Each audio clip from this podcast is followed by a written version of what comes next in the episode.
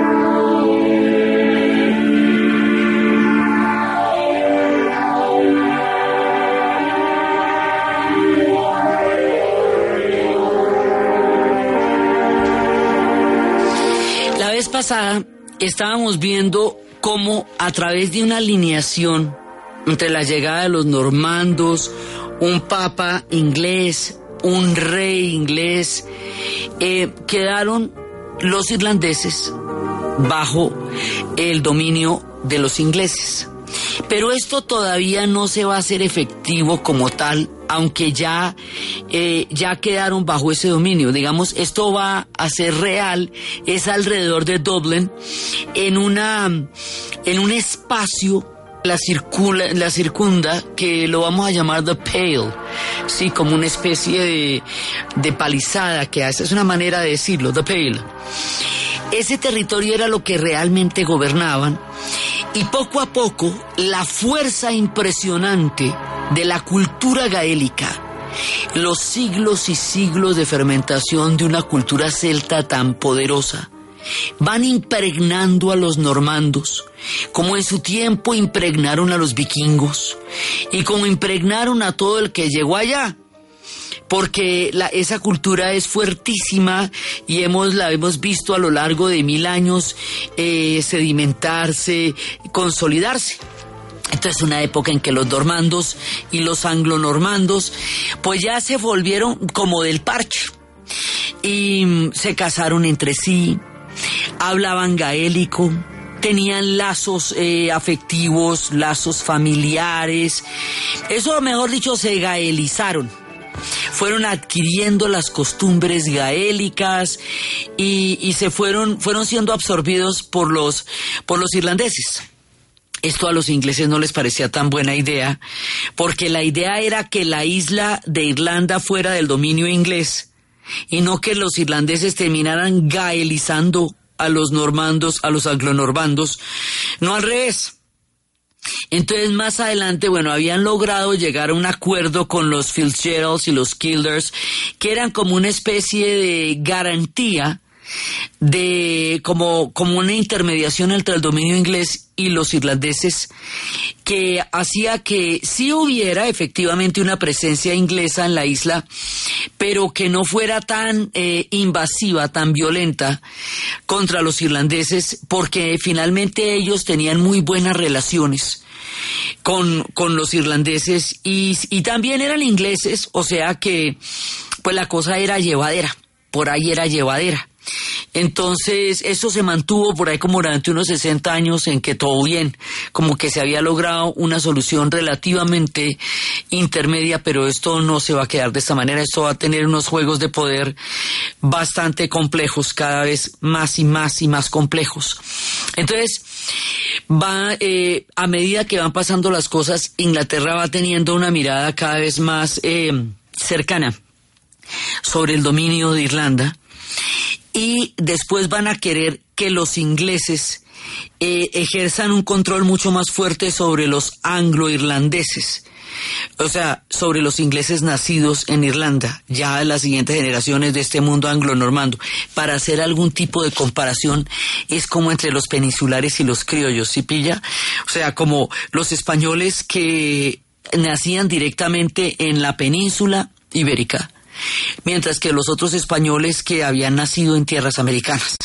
Entonces hay un poco de, ingleses que han nacido en tierras irlandesas y que tienen toda la fuerza y la influencia de la cultura irlandesa.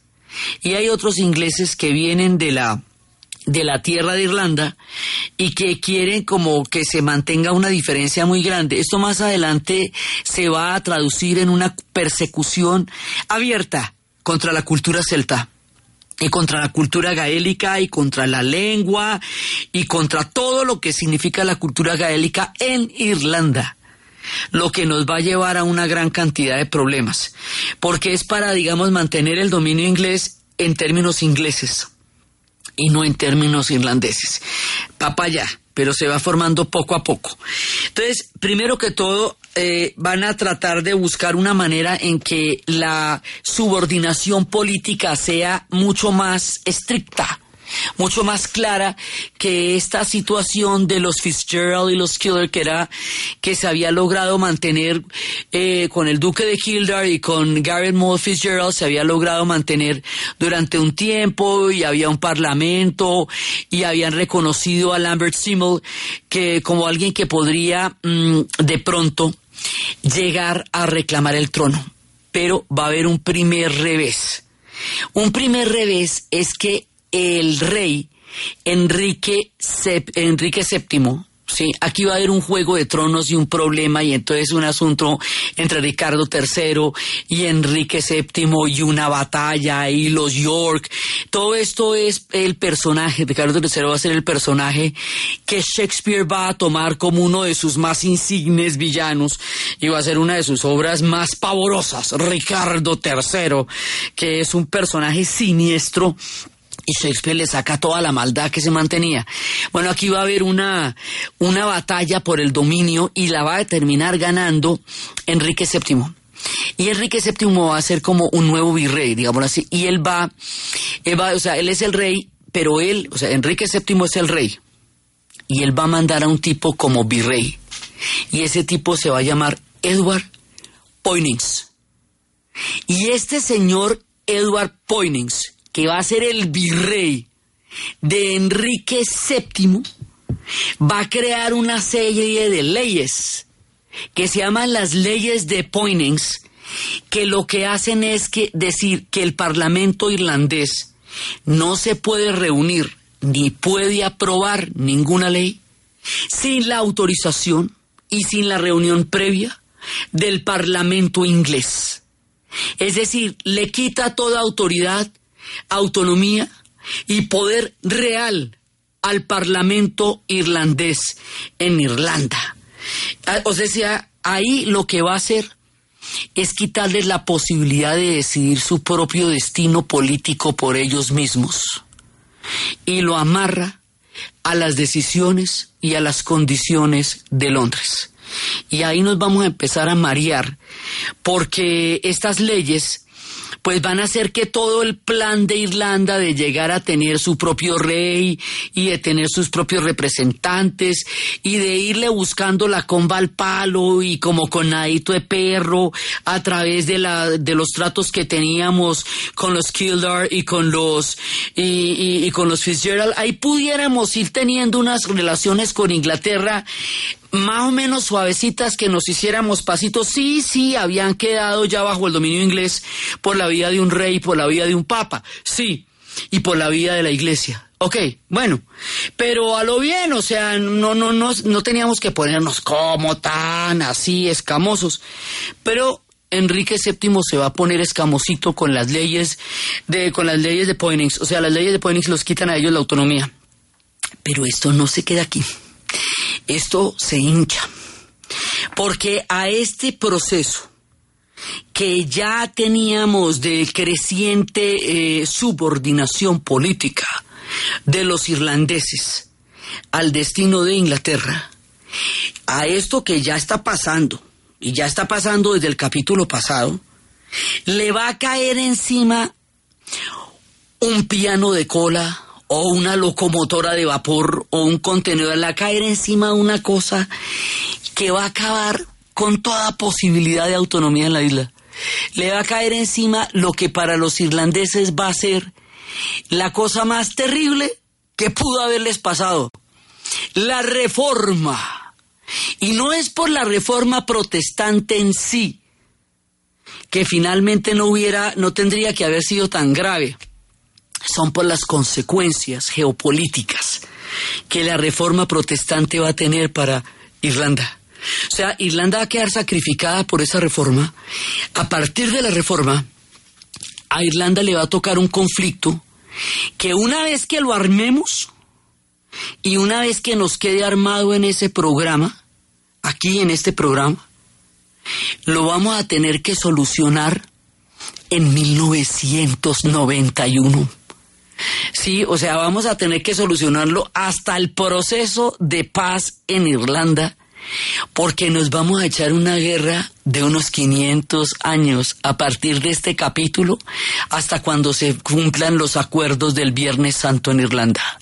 Entonces, cuando se haga la paz en Irlanda, se va a hacer una paz de una guerra que empezó aquí, con Enrique VIII y en este capítulo de aquí para adelante nos vamos a dar la guerra con rebeliones y con historias con Inglaterra de amor y dolor, pero sobre todo de dolor pero además, mientras tanto, va a haber acción, suspenso, intriga. Enrique VIII, sus seis esposas. A lo largo del programa vamos a estar escuchando los trabajos de Rick Wakeman eh, sobre las seis esposas de Enrique VIII. Entramos con Catalina de Aragón, ahorita vamos con Ana Bolena, salimos a la pausa con Catalina Howard, eh, con Jay Seymour y así, porque todo esto, acción, suspenso, intriga, reforma, eh, temas de Cuama y de Alcoba, van a suceder y a la final de todo esto, la que va a quedar clavada va a ser nuestra pobre Irlanda.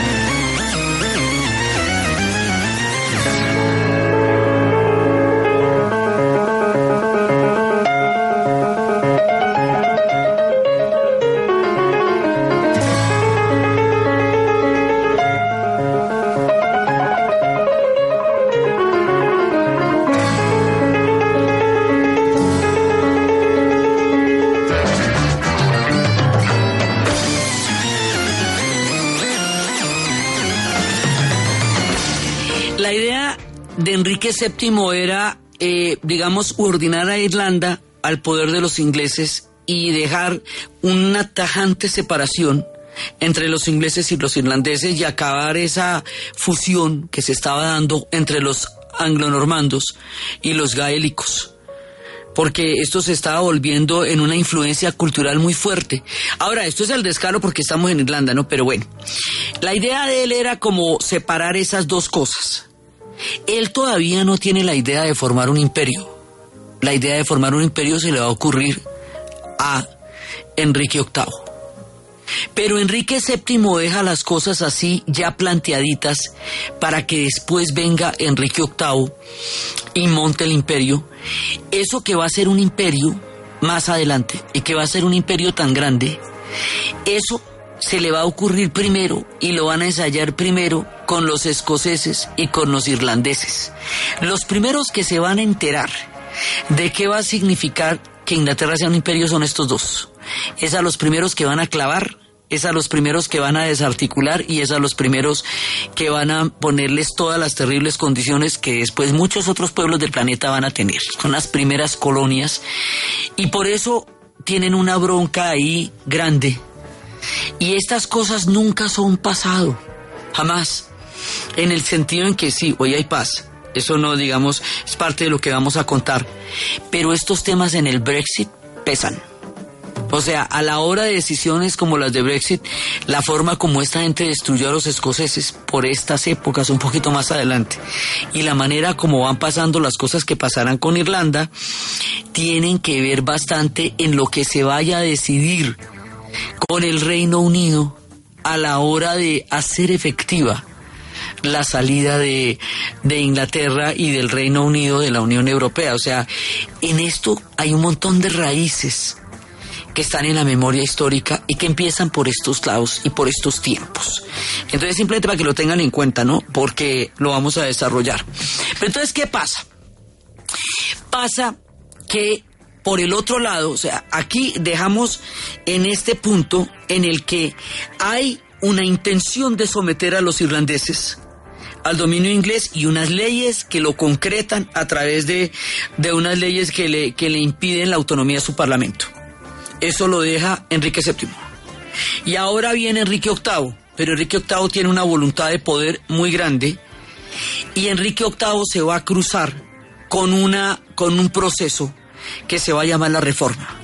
Entonces, el tema con Enrique VIII, ahorita lo ligamos con la reforma, el tema con Enrique VIII es que él eh, se casó con Catalina de Aragón. Él va a nacer en junio de 1491, el 28 de junio. Es el segundo de los Tudor, eh, es el que sucede después de que su hermano Enrique VII gobernó. Y, Enrique VII también, pues sí, su hermano Arturo ya había pues había muerto y él sí se va a creer, mejor dicho, el derecho divino de los reyes. Estamos ya empezando lo que va a ser el absolutismo y él va a creer que él de verdad es el, el, que él está por designio divino allá. Él tiene otra película en la cabeza y él es el que realmente va a, empezar a, a ponerle los ojos a Irlanda como algo como una especie de colonial, es el primero que da a pensar en Irlanda, ya no como una subordinada, sino directamente como una colonia. Entonces, este proceso está andando. Entonces, resulta que él se casó con Catalina de Aragón, pero dentro de su eh, idea del poder, dentro de su idea de lo que de lo que él quiere, de la descendencia, de su plan, pues tiene que darle un hijo, un hijo varón y ella no le va a dar un hijo varón. Y resulta que él va a querer divorciarse de ella y aquí es donde entran los líos de faldas. Él primero estaba encantado con una mujer que se llamaba, eh, con la hermana de Ana Bolena, con María, y le encantaba y estuvo con ella un rato y se la rumbió y la dejó. Entonces cuando le pone los ojos a Ana Bolena, la hermana le dice, con ese man toca que se case con usted. Si mientras no se case con usted, nada. Porque si no, mire cómo me dejó a mí y yo finalmente en que quede en nada. Entonces, usted le exige matrimonio a ese man. Entonces, Ana le va a exigir matrimonio. Y para poderse casar con Ana Bolena, se tiene que divorciar de Catalina de Aragón. Enrique VIII es un tipo imperial, misógeno, feminicida eh, y además va a ser uno de los hombres que más daño le va a hacer a Irlanda o va a comenzar la historia del daño en Irlanda. Nosotros lo hemos, visto, lo hemos visto en muchísimas miniseries, pero pues tiene lados más graves aún de los que le hemos visto. Entonces él se quiere casar con Ana Bolena y no le van a permitir eso porque eso pone en peligro toda la geopolítica de la iglesia en Europa. Y esto resulta imposible para el momento. Entonces, ahorita vamos a ver qué significa que no le den el divorcio, cuáles son las decisiones que él toma con motivo de la negativa del Papa que le den el divorcio, cómo eso va a afectar la historia de Irlanda y qué tiene que ver eso con la reforma. Y como les digo, estamos escuchando a Rick Wakeman, un músico inglés eh, sinfónico, que compuso un trabajo a las seis esposas de Ricky VIII. Entonces empezamos con Catalina de Aragón, en el intermedio estuvimos escuchando la que se llama Ana Bolena y ahora vamos a escuchar para la pausa la de Jane Seymour.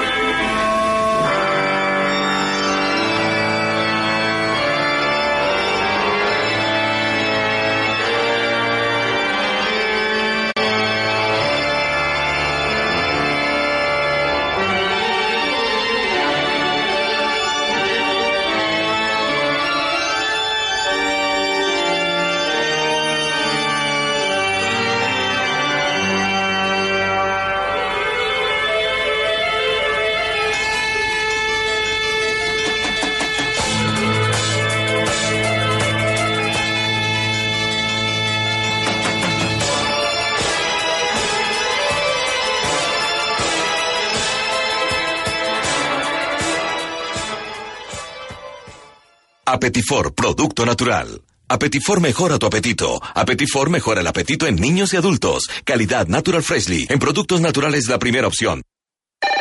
¿Punto naturista? Gracias. ¿Tiene Digestar Jalea con acción laxante, suave, blanda y placentera de Laboratorios Natural Freshly? Sí, señora. Tenemos la línea Natural Freshly. Digestar Cápsulas Forte y Digestar Fibra. Para otras afecciones, Apetifor, Venas Full, Gasof y Finacid. ¿Y Freshly Pausia Cápsulas y Fibofor Fibra con probióticos? Naturalmente. Natural Freshly. Tratamientos científicos con productos naturales. En productos naturales, la primera opción. Con el sello del Instituto Farmacológico Botánico.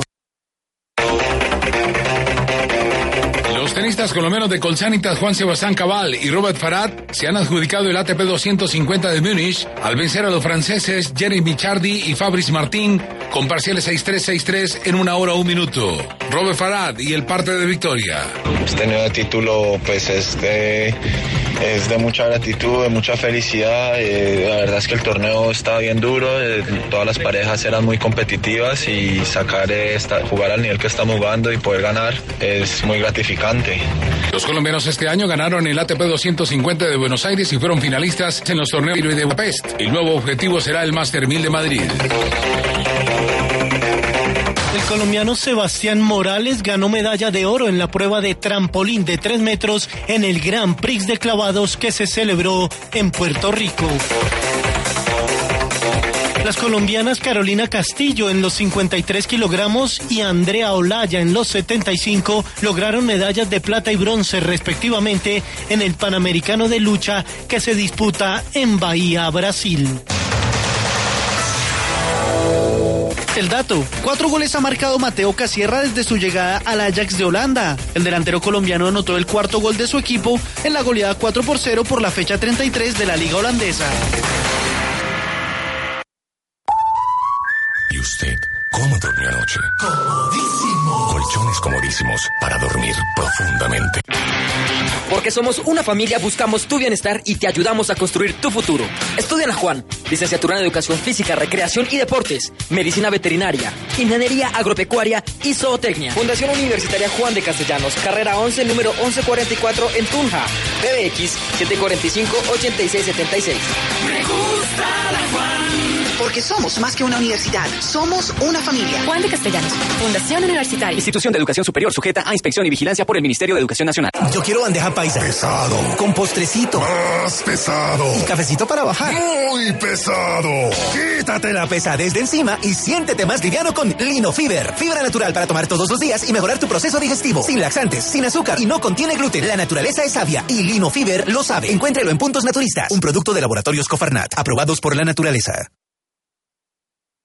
Te lleva a la U. Envía o recibe tus giros nacionales en Efecti desde el primero de marzo al 31 de mayo de 2017 y participa por el pago del semestre de la universidad. Son 10 ganadores. Giro, pagos, recargas, 20 años girando a tu lado. Consulta términos y condiciones en www.efecti.com.co. Vigilado Mintic. Autoriza con juegos.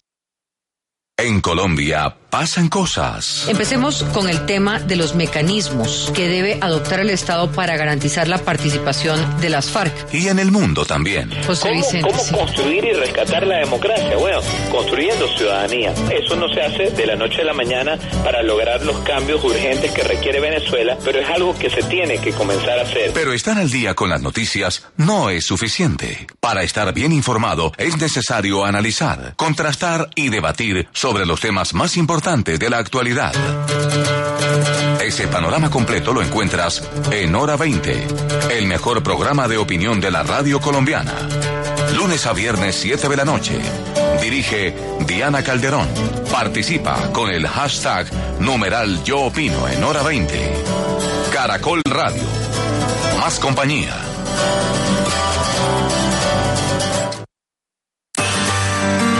Historia del mundo de Caracol Radio. Con Diana Uribe.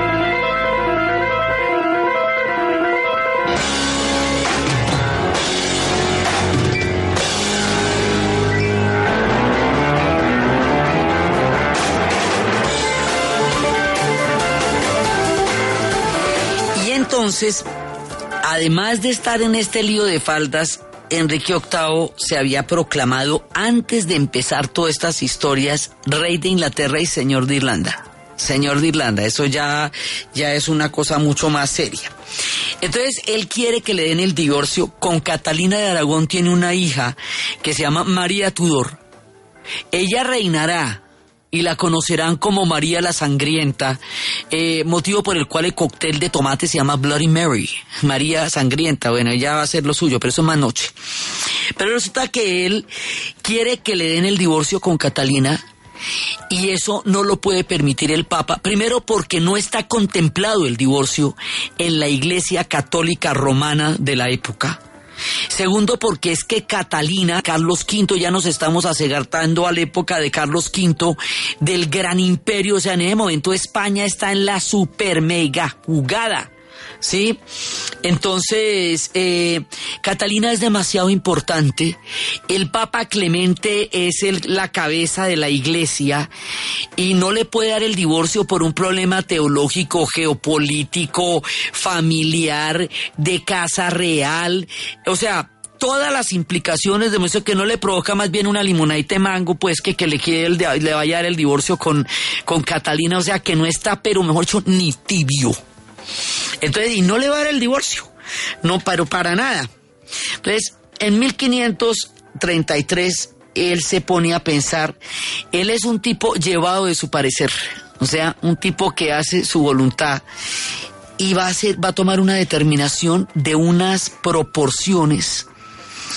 Él va a decidir que desconoce eh, la, la negación del Papa del divorcio, que desconoce la autoridad del Papa, que desconoce la Iglesia romana, que desconoce la, toda la, iglesia europea que desconoce todo. Digamos, esto es una especie eh, como de Brexit, pero de la iglesia católica de la época, en plena, en, en 1533.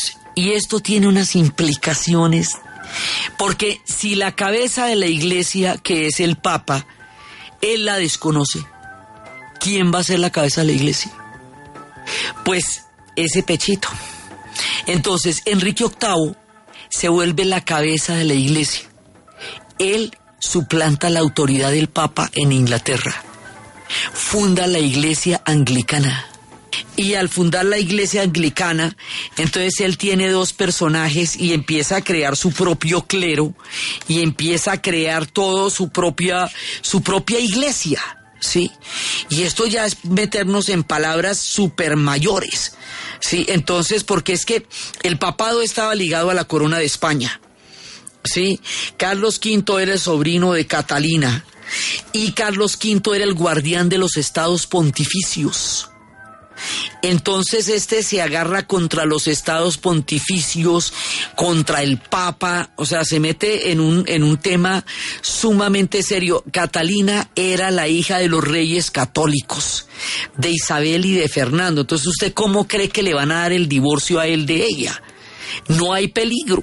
Entonces le niegan el divorcio entonces él va a nombrar a un Lord Canciller que va a ser su mejor amigo, que va a ser una persona que fue de su mayor confianza, que va a ser Tomás Moro, el que escribió Utopía la palabra utopía, el concepto de la utopía, como aquello que es capaz de crear el hombre una construcción mental sobre una manera de vivir, de pensar y de ser mucho mejor que la que tenemos en este mundo.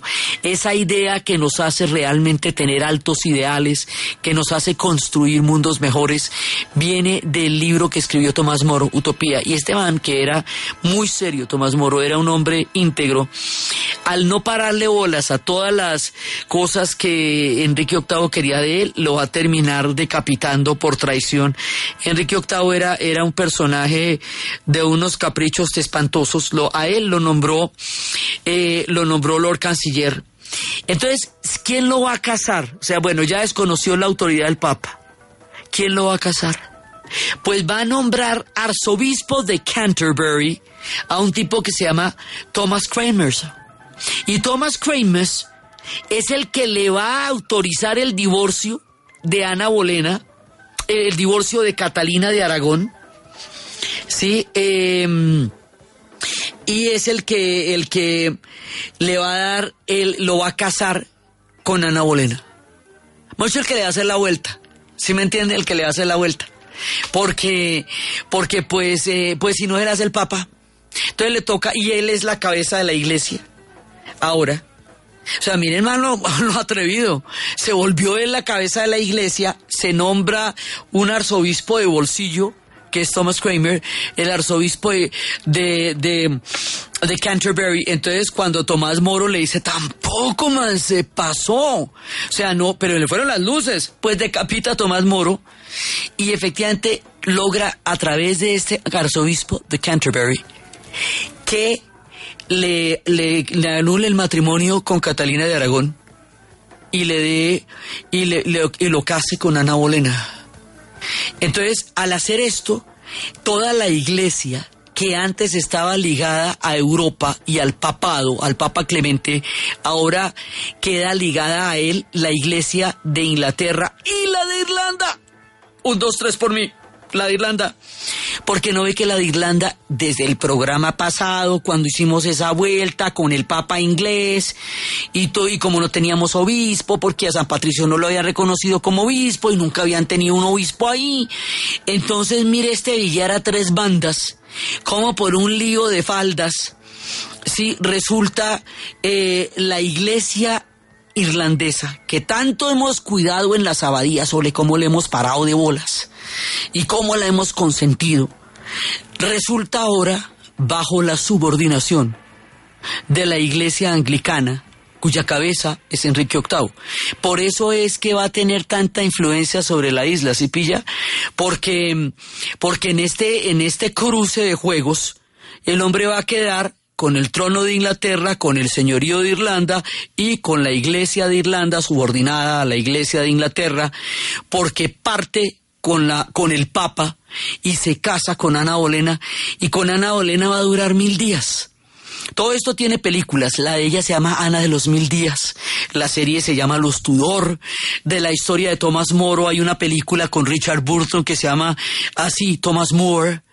Y de todas estas historias son, pero este tipo va pasando por encima de todo el mundo. Y eh, con Ana va a durar mil días. A los mil días ella no le va a dar un heredero varón. Le va a dar una mujer más varón que todos los varones pero él no sabe todavía la mujer que le va a dar ella. La hija de Ana Bolena se va a llamar Isabel, Elizabeth y ella será Isabel I, la más dura de todas las duras, la que será la reina de Inglaterra, la que creará una era que se llamará por ella la era isabelina. Nadie se imagina lo que esta muchachita, que nació y se crió bajito, bajito, bajo el tiempo de su hermana María, va a ser cuando reine. Y él no se imagina que la que va a ser la más dura va a ser su hija y no los varones que él tanto esperaba y por los cuales mató todo este montón de mujeres mujeres eh, esperando el varón. Entonces él se va a hartar de Ana y a los mil días le va a nombrar un montón de cargos, que de adulterio, y ella nunca cometió ningún adulterio, que de traición, que de conspiración, lo que necesitara, ¿me entiende? Él no necesitaba realmente nada para poder cumplir una voluntad que era ciega dentro de sus propósitos personales. Entonces se inventa lo que quiera, que siempre tiene quien le legitime lo que él se invente, y va a terminar decapitando a Ana Bolena, después de que armó semejante rollo para poderse casar con ella, la va a terminar decapitando y su hija, Elizabeth, reinará. Entonces, de aquí para adelante vienen las siguientes. Después de que decapita a Ana Bolena, viene Jane Seymour, que, y después viene Ana Cleves. Y así van apareciendo estas esposas. Y después les voy a contar lo que tiene que ver esto con la reforma y por qué esto se nos va a volver un lío tan grande de faldas y de instituciones.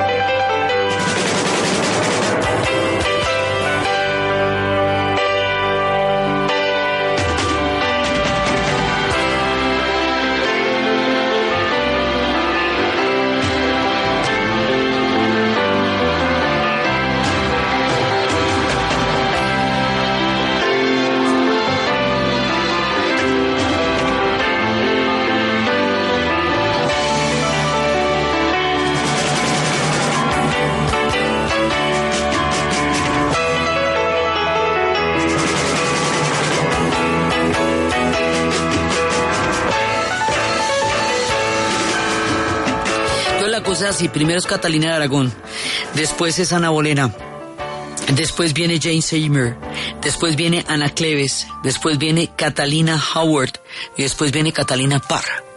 Esas son las seis esposas. Entonces llega ya Ana Bolena, la decapita, después de semejante rollo tan grave el que hizo ahí por estar con ella, y después entonces se consigue, se consigue ya a, lo que va a ser a Jane Seymour, con ella va a tener un, un varón y después ella, después de ella van a venir eh, Catalina Howard y la última es Catalina Parr. Y Catalina Parr es así, verdaderamente Catalina Parr sí le fue infiel y Catalina Parr hizo todo lo que las otras fueron acusadas de hacer, pero él ya estaba viejo, ya en esa época estaba viejo y tuvo, bueno, sus seis esposas. Y entonces este personaje que va a crear todo este desconcierto con las mujeres, dos de las cuales van a morir eh, ejecutadas y todo eso, este personaje aparte de todos estos líos de faldas, aquí hay un problema muy serio. Es que son los tiempos de la reforma. Sí, entonces cada una de ellas, por ejemplo, con Jane Seymour, tiene, eh, ella muere durante el parto y con ella es que tiene a Eduardo VI. Ella, y por eso ella no, no, va a alcanzar. Luego viene Ana Cleves, con Ana Cleves va a durar seis meses y después finalmente logra un acuerdo para disolver el matrimonio y casarse con Catalina eh, Howard. Catalina Howard muere también y finalmente ella a esta también la, la, la, la va a acabar, pues la, la mata y luego con Catalina Parr, que va a ser reina consorte y, y, ya con ella, ella va a ser la última reina consorte y eso y va a ser la la va a considerar reina consorte de Irlanda. Entonces, Así es que él va a terminar las historias con cada una de estas mujeres. Le queda a este muchachito, Eduardo VI. Y, finalmente a todas estas él no logra tener ese famoso varón fuera de este pelado, que, que toda esa dinastía que él creó lo que fue fue un reguero de mujeres que dejó por ahí, eh, porque le dan más niñas y más niñas. Entonces, después de esto, lo que va a pasar es que al otro lado, en, lo que en el, en el, futuro sería Alemania, en los reinos germanos, está pasando que había un monje, y ese monje se llamaba Martín Lutero. Y Martín Lutero vivía en uno de los monasterios más pobres, pero más pobres, más pobres de Alemania. Y un día fue a Roma. Y cuando vio todo el lujo que tenía la Roma de la época, todo ese boato, y se dio cuenta que eso se mantenía con los diezmos de los monasterios más pobres de, de toda Europa. Él dijo, estamos sosteniendo un lujo descomunal. Y cuando se daba cuenta que la salvación se podía negociar a través de indulgencias, y cuando se daba cuenta que había una gran cantidad de, de, negocios, digamos, que se habían hecho a partir también de los estados pontificios, entonces él dijo, uy, aquí están pasando cosas que no tienen que ver con la fe. Están pasando cosas que no tienen que ver con la espiritualidad.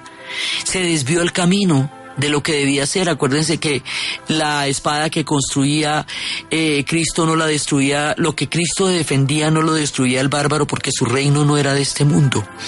Pero a partir de los estados pontificios, eh, pues su reino empezó a ser de este mundo. Entonces Lutero se va a revelar contra el comportamiento del reino material de los estados pontificios. Y va a tener, va a poner en la puerta, va a clavar las famosas 95 tesis en la puerta de una iglesia en 1517. Quiere decir que en el momento en que estamos haciendo este programa y durante todo este año, se van a cumplir los 500 años de la reforma protestante y esto es importantísimo porque toda Europa está atravesada por este proceso. Toda Europa, porque hay un montón de Europa que es católica y otra que es protestante y esto va a determinar las guerras con Francia y esto va a, eso va a atravesar la historia de Irlanda de principio a fin en su momento la va a llegar y la va a atravesar toda y esto va a hacer que España después haga la contrarreforma y esto va a hacer que en Alemania unos vayan a ser protestantes y otros católicos y esto va a determinar también la historia de los escandinavos, mejor dicho hasta la celebración de la Navidad porque después de esto eh, la parte de los protestantes ya no va a tener los villancicos y ya no va a tener el pesebre, sino que va a celebrar el árbol. Mejor dicho, todo, todo, todo. Los protestantes llegarán a los Estados Unidos y Estados Unidos será protestante. Bueno, o sea, el mundo se va a dividir como lo conocíamos a partir de esto en el futuro y durante todo este tiempo. Entonces, Lutero va a poner las 95 tesis en la iglesia, pero es que el tema es que eso se puede conocer porque ya en ese momento tienen la imprenta Gutenberg ha inventado en Occidente. Y digo en Occidente porque los chinos la conocían junto con la moda de andar a pie. Los chinos todos lo conocían antes, solo que eran discretos. Entonces no le contaban a los occidentales tanta cosita que sabían. Entonces cuando los occidentales la descubren, queda como que eso se inventaron el agua tibia. Los chinos ya lo sabían. Pero Gutenberg se inventa la imprenta en Europa y las tesis se pueden imprimir Porque si esto fuera con los copistas de las abadías, pues nos habíamos demorado mucho en saber el chisme. Pero es que con la imprenta, mucha gente puede leer al mismo tiempo lo que alguien escribió. Entonces con la imprenta vienen las revueltas campesinas para apoyar a Lucero y viene el apoyo de los príncipes y finalmente esto va a llevar a una ruptura con el papado y con la iglesia y también va una ruptura que en cada país se va a dar, en cada lugar se va a dar de una manera diferente porque también va a pasar en Suiza con, con eh, y también va a pasar con Calvino y Calvino va a ser una versión mucho más dura extrema, fuerte de lo que plantea Lutero y también esto va a tener que ver con la historia de Escocia porque va a dividir a los escoceses entre los escoceses católicos que son los de la Highland y los escoceses protestantes que son los de las tierras bajas y también nos va a dividir a los franceses que van a ser los hugonotes y los los escoceses van a ser los presbiterianos y en los hugonotes vamos a tener todos los líos de la reina Margot y vamos, esto se, esto, digamos, esto se nos va a volver un lío muy, muy grande.